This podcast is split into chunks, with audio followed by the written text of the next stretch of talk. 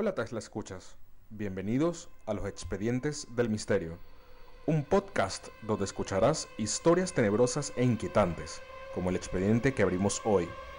Prepárate para sentir una inquietud agobiante y perturbadora, que hará que tus peores sueños sean solo un cuento de hadas, porque a veces, solo a veces, la realidad supera la ficción.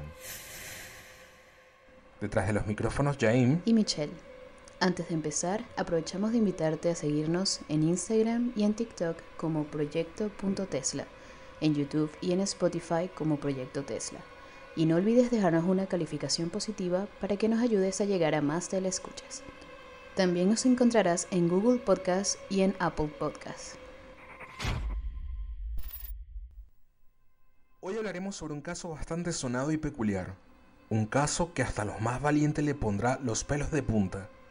Hablamos del primer caso documentado en la historia sobre una posesión demoníaca. Una joven, aparentemente sana, con vitalidad, una vida por venir, vida que sería cambiada luego de diversos rituales para expulsar no uno ni dos, sino cinco demonios que tenía en su interior. Tal vez la historia te parecerá un poco conocida gracias a una película taquillera del 2005 protagonizada por la aquel entonces joven Jennifer Carpenter, que puso a más de uno a temblar. Hablamos de nada más y nada menos que el exorcismo de Emily Rose, donde el principal aviso de la película era basada en una historia real. Pero nos preguntamos, ¿esta historia fue real? ¿Existió una chica poseída por más de cinco demonios? Te invitamos a develar con nosotros este caso lúgubre y lleno de surrealismo hollywoodense y un tanto de terror, donde la única víctima de posesión por fuerza fuera de este mundo fue una inocente joven de 23 años, Adéntrate más en el expediente Mitchell, posesión mortal. Hola Michelle, ¿cómo estás? ¿Preparada para develar este primer episodio? Hablamos eh, de un caso bastante peculiar y lleno de bastante misterio, ¿no? Vida y martirio de una joven. ¿Qué nos puedes contar de ella? Hola Jane, ¿cómo estás?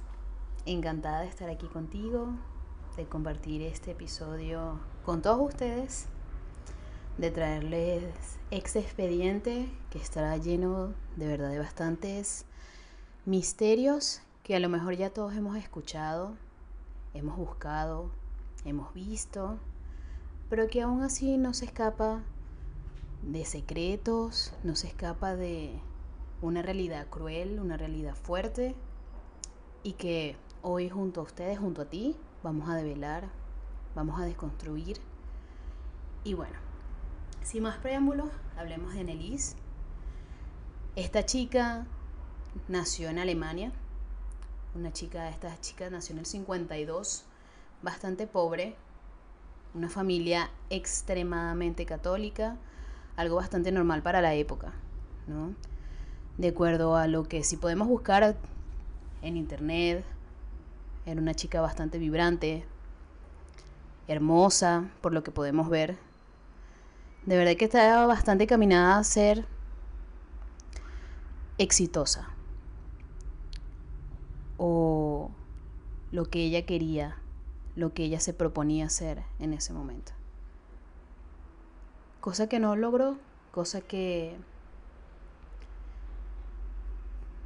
que su futuro fue truncado a los 23 años de edad, ya que a esa triste edad se encontraría demacrada, lastimada, llena de moretones, cicatrices y completamente desquiciada.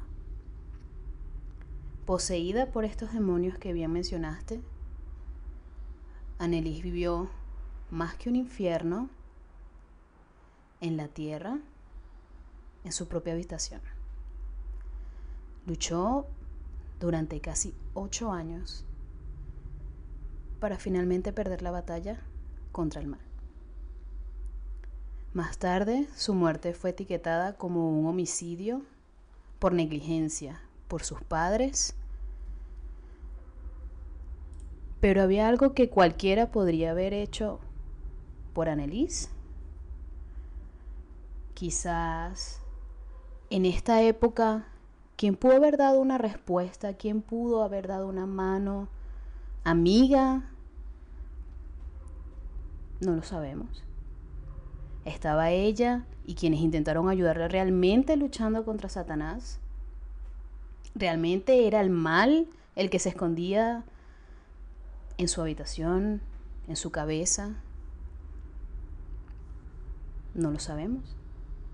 Para entender un poco más esta historia, nosotros tenemos que mirar hacia el pasado de Annelise. Comenzar de dónde vino, de dónde surge tanto misterio y misticismo, por qué llegó hasta ese punto. Cuatro años antes de que ella naciera, su madre, Ana, Ana Mitchell, dio a luz a una hija ilegítima, obviamente entendiendo la realidad de ese entonces cultural. Eso representaba una, fuente de vergüenza para su familia ultracatólica, bastante, eh, bastante creyente. Después Ana se casó y dio a luz a Annelies, pero al final Ana aún albergaba sentimientos de culpa por lo de su primera hija. Lamentablemente la hermana mayor de Annelies murió a la edad de 8 o 9 años de causas naturales, pero se dice que Annelies sentía que necesitaba arrepentirse por el pecado de su propia madre, como una especie de pago por lo que su propia madre había hecho. Ella supuestamente pasó una gran parte de su tiempo haciendo penitencia por su madre Ana, por su juventud llena de pecado y por los malos sacerdotes. Pero en 1968 todo tomaría un rumbo demoníaco infernal. Según se cuenta, Annelies comenzó de repente a mostrar síntomas extraños, casi inexplicables y de naturaleza maligna. Annelies estaba mostrando síntomas de lo que a todas luces parecía ser una posesión demoníaca. Ella tenía entonces apenas 16 años de edad y debido a lo que comenzó a suceder, dejó repentinamente la escuela secundaria. Todos esos síntomas eran diversos, eran bastante variados, desde convulsiones, espasmos bruscos, hasta episodios de lo que parecían ser síntomas de una grave esquizofrenia. Finalmente, todos estos síntomas en conjunto fueron diagnosticados como epilepsia por un neurólogo, y dadas las indicaciones médicas para aliviar su extraña condición para esa época, entendemos que para ese entonces, la ciencia y la psiquiatría y neurología no estaban tan avanzadas. Es así como Annelies continuó con su vida de la mejor forma posible. Ella terminó la escuela secundaria, se graduó por fin, fue a la universidad, donde estudió para ser maestra, lo que siempre quiso, dejar un legado a, personas posteriores a ella.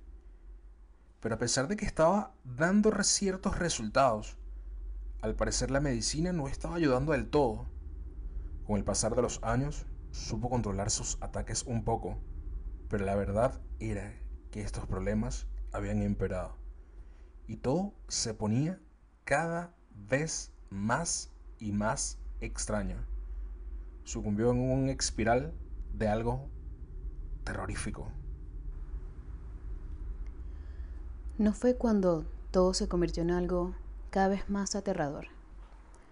Con el tiempo, Annelies Mitchell comenzó a quejarse de que algo escalofriante, algo aterrador, aseguraba tener visiones inquietantes mientras oraba, mientras pedía a ese ser superior que tanto su familia estaba le ponía a sus pies, que este ser superior la cuidara y la guiara. Pero ¿qué pasaba cuando ella se ponía a sus pies y oraba? Y en muchas ocasiones la voz que escuchaba era de órdenes malignas. Poco a poco todo aquello se volvía más extraño, porque no solo eran voces, sino que veía demonios. Y de pronto comenzó a mostrar aversión, rechazo a la iconografía religiosa.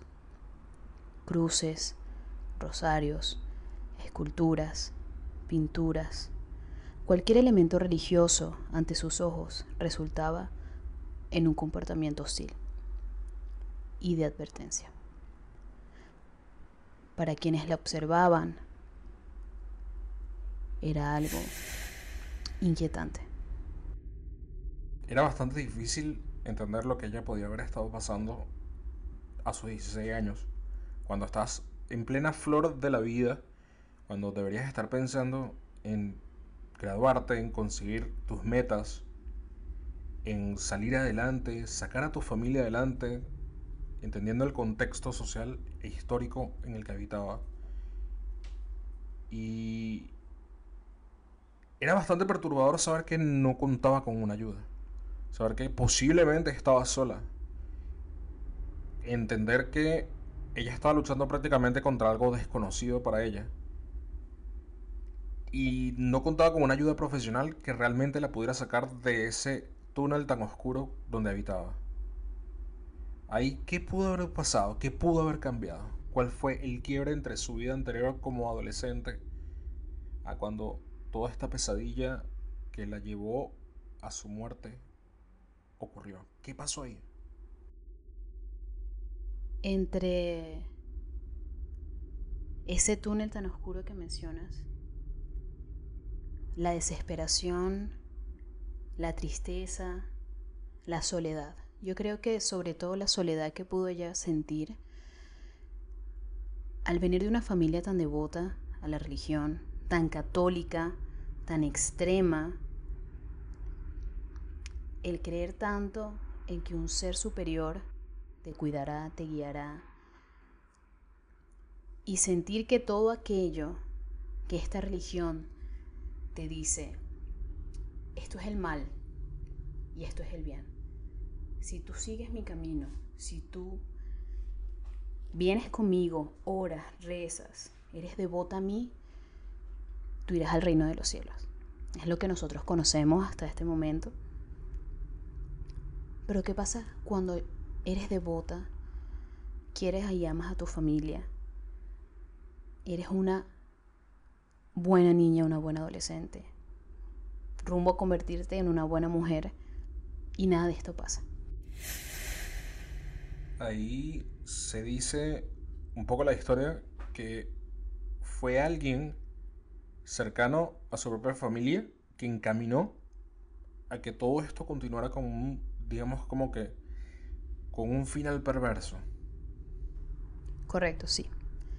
Este fue una, una mujer mayor en realidad, fue una amiga de la familia Mitchell, amiga de, de los padres, de la madre en realidad, quien se dio cuenta de este comportamiento tan extraño, de esta versión que ella mostraba hacia los signos eh, hacia las esculturas, que ella decide hablar con la madre de. Ella asegura, esta, esta mujer asegura que Annelies olía terriblemente mal, que había un olor a putrefacción, a carne podrida, a basura. Y fue entonces donde ella comenta y se toma la decisión de llevar a los sacerdotes, a esto, este grupo de sacerdotes, a que la evalúen. Y aquí, aquí quiero hacer una pausa y quiero comentar de que es bastante importante que nuestro Tesla escuchas sepan que hay una diferencia y que es bastante potente hablar sobre esto, sobre las manifestaciones demoníacas, porque hay un, un libro que lo tienen los católicos que es Maleum Maleficarum, que es el libro del martillo de las brujas, donde ellos hablan sobre cómo es el tema de sacar un, demonio dentro de la propia persona. Inclusive hay un libro que es el, antiguo libro del exorcismo de los, de, los, de los padres, de los curas. Y una de las particularidades cuando la persona tiene ciertas características que, que pasan a decir que sí, que la persona está poseída por ciertos tantos demonios, eh, tienen una serie de requisitos. O sea, y una de ellas es oler tanto tú como tu entorno oler a carne podrida, porque se supone que el olor a divinidad o a santidad es olor a flores y lo contrario es olor a muerte, ¿no? A través de los años, todo esto lo que arrastra el estudio de la demonología eh, dice que cuando un ente demoníaco se hace presente en un lugar, el primer indicio es olor a putrefacción, carne podrida, olor a basura. No solo esto, atracción de animales rastreros, moscas. Esos tipos de, signos son bastante notorios. Luego de que los padres vieran a Mitchell, ¿qué, qué, diagnóstico tomaron? O sea, ¿qué, ¿qué, acción tuvieron? Mira, la decisión que ellos tomaron luego de que esta, esta amiga de la familia dijo, mira, esto no es normal. Y creo que para ninguno de nosotros, ni ustedes que nos están escuchando, al ver que una persona tan devota, tan arraigada a la religión católica, muestra este tipo de actitud, de tener visiones, de, escuchar voces, de tener este tipo de rechazo hacia estos símbolos, por obvias razones no lo vamos a ver normal. Y si estamos metidos tan de lleno en la religión, ¿qué es lo que vamos a proponer? O sea, nosotros poniéndonos, vamos a ponernos en la posición en que nosotros estamos metidos de lleno en esta religión católica. Lo que ella propuso fue, es, vamos a que la evalúen los sacerdotes, vamos a que la lleven a evaluar. Esto es lo que hay que hacer. Y por ende accedieron a que esto se realizara. De primer plano, los primeros sacerdotes que la evaluaron dijeron, mira, consideramos que esto no es una posesión. Nosotros consideramos que ella necesita que la vea un médico. Eso fue lo primero que se consideró. Es por esto que luego ellos no quedaron conformes con esta decisión que se tomó y la volvieron a reevaluar con otro sacerdote hasta que este aseguró que ella necesitaba un exorcismo, y fue así cuando finalmente sería concebida. Ya luego de todo esto entendemos que nosotros pasamos, ahora nos trasladamos a la época de 1975. Ya Annelies y sus padres dejaron de buscar cualquier consejo médico. Ya abandonaron todos esos esfuerzos. Todo intento humano por rescatarla de ese infierno en el que ella estaba fracasó. Y fue así como lamentablemente sellaron su destino con el famoso ritual del exorcismo romano. Annelies, los sacerdotes y sus padres realmente creían que ella estaba poseída. Aquí viene lo impactante y no puedo dejar de comentar que siempre que recuerdo digamos que esta parte es me da escalofríos, me da un poco se me pone un poco la piel de gallina y me da ese temor y es donde yo puedo ponerme, sentir un poco de empatía por Annelies, de si ya lo estaba viendo directamente, si yo lo siento así de esta forma, que no me está pasando, sino que simplemente me lo imagino y lo leo, que pudo haber de verdad pasado por su mente, por sus pensamientos. Pensar que Annelies estaba poseída por Judas, por Hitler, por Caín, por Nerón y por el mismísimo Lucifer que según ella estaban dentro, estaban en su interior. Figuras bastante malignas, figuras bastante poderosas, digamos que en el argot de conocedores de demonología, príncipes infernales, o sea, lo alto de la cúspide de las legiones del infierno. En definitiva, ella estaba totalmente segura de que algo o alguien se había metido en su alma que, a ese, que ese algo o ese alguien le intentaba robar el espíritu para finalmente adueñarse de su cuerpo durante los próximos 10 meses, que fue algo que ocurrió. Quienes tomaron su caso fue el padre Arnold Renz y el pastor Ernst Alt, que realizaron una increíble, que de verdad aquí tengo que hacer una pausa, es la increíble cantidad de 67 exorcismos para una chica atormentada, lastimada, dañada física y emocionalmente por estos demonios. Todos los exorcismos parecían haber fracasado. Todo era cada y cada vez peor. Annelies ya había pasado violencia física, golpeaba a su madre, a los sacerdotes, a todo aquel que tenía a su alrededor. Su actitud era completamente hostil, su comportamiento extraño. Apenas se podía notar un poco de humanidad en su ser, la había perdido toda. Sus ojos ya no mostraban ningún tipo de, de amor, compasión, algo que nos define a nosotros como humanos. Ella ya no quería comer nada más que no fueran insectos, arañas o moscas, algo bastante repugnante. Los demonios no le permitían comer nada más. A veces, Ana hacía cientos de genuflexiones durante estos rituales. Las genuflexiones es arrodillarte, hincarte para orar. Y hablamos de que obviamente tú pasas minutos orando, rezando, y hacer cientos de, estos, de, estas genuflexiones al día es bastante agotador. Además también se rumora que sus padres le ayudaron a hacerlo. Porque en muchas ocasiones, por lo débil que ella ya se encontraba, no podía ni siquiera ni hacerlo por ella misma. A este punto podremos intentar imaginarnos la situación que atravesó Annelise, pero resulta totalmente imposible. Hasta la actualidad, no se ha experimentado, no se ha documentado, no se ha referenciado ningún caso real semejante a lo que vivió Annelise.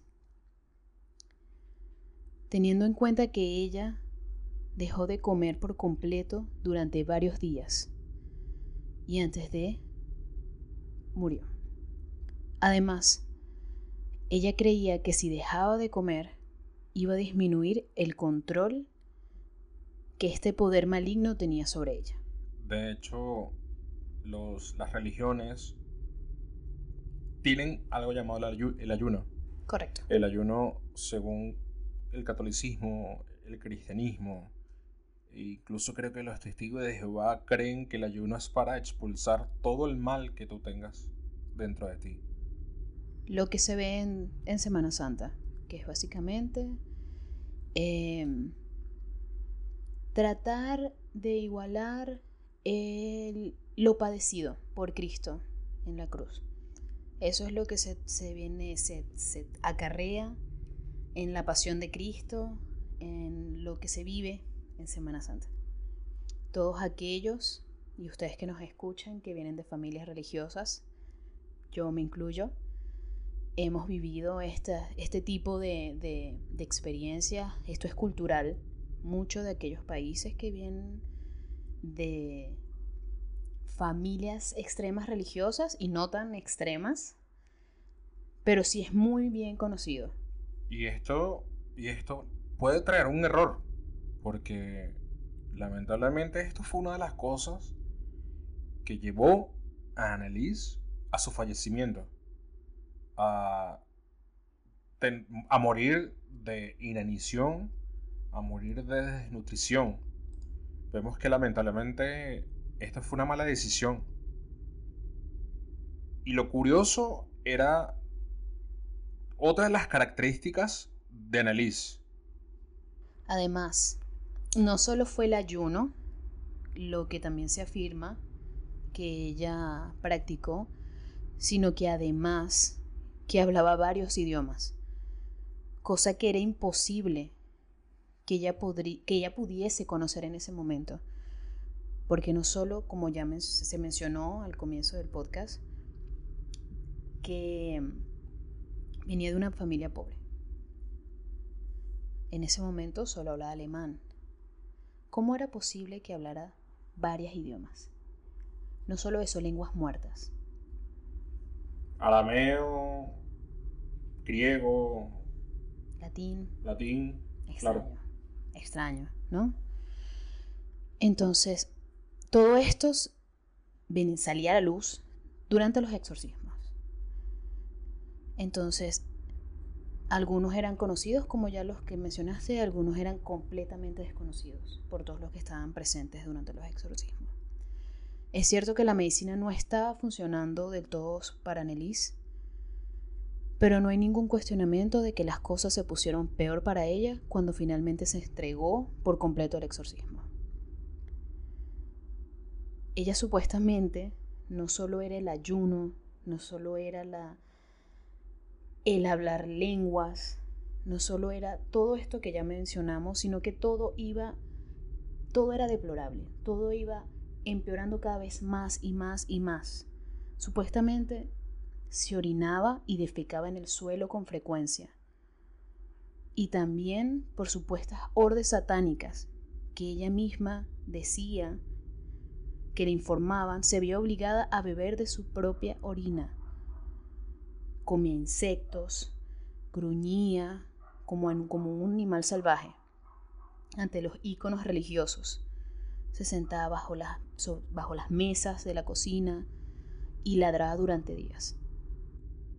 Voy a hacer un paréntesis eh, luego de haber hablado sobre un poco lo que devino a su lamentable fallecimiento. Y voy a ser bastante, bastante efusivo al decir que, que hay que ponerse un poco en los zapatos de ella o tratar de ser un poco empático con lo que ella vivió. Obviamente es imposible pensarlo siquiera, como dices tú, es imposible imaginarlo, pero siempre creo y he creído que no hay mejor argumento para contar algo que pruebas. Por supuesto. Por eso dejemos que sea la misma Annelise que con su propia voz, en esas grabaciones terroríficas, nos cuente un poco lo que vivió en esos largos exorcismos.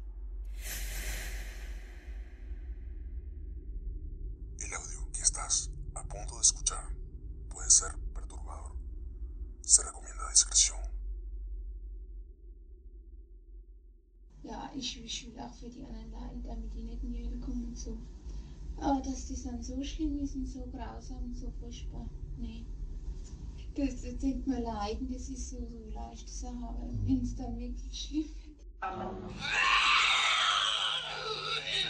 Gekletze. Nein, Gekletze. Er war mir Gekletze. Oh, so gerne will er nicht. Oh, ich gerne nicht. Oh. Sind wir schon drei?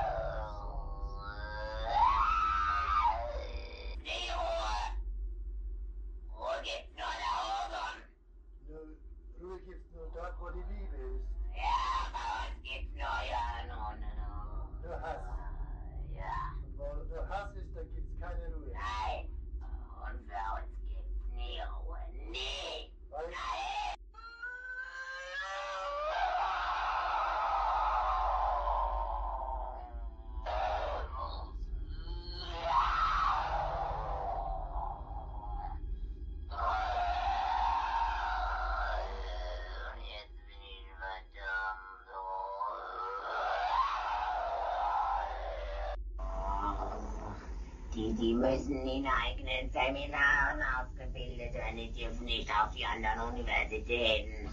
Kapiert? Klar. Ist da sonst noch etwas zu sagen? Oh, oh, bald, Weil, bald. weil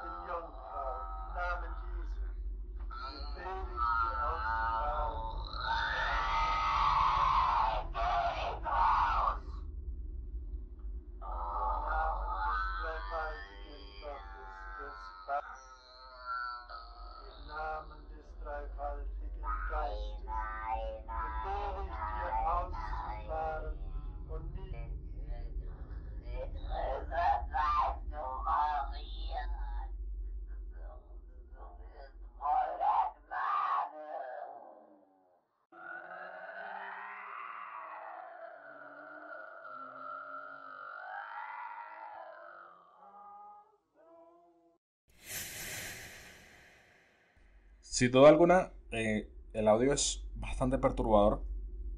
Vimos, o mejor dicho, escuchamos tanto el clamor de una persona que pudiese haber estado poseída o pudiese haber estado enferma. Un audio bastante impactante, entendiendo el contexto de lo que hemos venido hablando. Es un audio bastante fuerte, bastante poderoso, que habla de algo que puede ser real o pudo haber estado todo el tiempo en la cabeza de, de. Creo que lo particular ese audio es bastante terrorífico, es bastante pesado. Sin duda alguna, ya llegado hasta este punto, que es un punto de quiebre, su familia tenía bastante miedo de ella. Y a veces e incluso ella tenía miedo de sí misma. Pero pienso que un profesional médico probablemente no la habría dejado morir debajo de la mesa durante dos días o tampoco la habría dejado morir de hambre. Lamentablemente, esto fue lo que por desgracia sucedió. Tristemente, el 1 de julio del 76, Annalise murió por deshidratación y desnutrición. Apenas con 23 cortos años de edad, pesaba solo 30 kilos al momento de su muerte. Su padre, Joseph, su madre Ana, y los exorcistas fueron finalmente acusados de homicidio por negligencia. Durante el juicio, la evidencia de la posesión sirvió a favor y a su vez en contra de la defensa. 42 de los tantos exorcismos fueron grabados en audio y habían varias fotos que evidenciaban un serio malestar y una apariencia moribunda. Annelies sonó como lo escucharon, aterradora en la cinta que la defensa usó para asegurar que la chica estaba ciertamente poseída. Lamentablemente para ellos, nada de esto fue concluyente. Por lo menos las cintas que acabamos de escuchar y las fotografías que les mostraremos a través de nuestras redes sociales dejaron en claro que Annelise estaba gravemente enferma y que nadie podría cambiar su triste final. Poseída o no, Annalise debió haber sido mejor atendida y cuidada para evitar su desenlace fatal. Y aquí es donde nos hacemos la pregunta, ¿realmente Annalise estaba poseída por cinco demonios tan poderosos? ¿O era producto de su mente y una enfermedad mal curada y tratada? A veces, la fe y el miedo nos vuelven muy ciegos y poco racionales. Y a pesar de que nos vuelva poco racionales, nosotros vamos a seguir cegados por nuestras propias creencias. Todo lo que acabamos de, de escuchar, de conversar, de narrar, es bastante indescriptible, es bastante poderoso, y hablo del poderoso no en el término bueno, sino en el eh, poderoso en el término malo, porque encuentro que esto es perturbador. Puedo inclusive decir que mm, cada vez que escucho este audio o me, o me sumerjo bastante en el tema, se vuelven noches bastante pesadas, bastante difíciles. Es una sensación, inclusive, o sea, no, no quiero sugestionar a los que nos están escuchando, no quiero guiar quienes están detrás gozando, disfrutando este, este episodio. Pero creo que puedo inclusive sentir el terror, mm, inclusive a veces hasta una presencia que me escucha o que me ve desde la oscuridad en el lugar que yo esté en las noches. No sé si te pueda pasar igual. Claro, sí. Eh, no es primera vez que escucho las grabaciones de Annelise. Creo que una de esas primeras veces, de hecho fue, fue contigo, por cierto, Jane, me acuerdo. Eh, siento que cada vez que escucho las grabaciones, cada vez que veo las fotografías de Annelise, wow, es indescriptible lo emocional que puede tornarse porque te hace sentir tan susceptible, te hace sentir tan mal, te llena de una energía Pesada. pesada, negativa.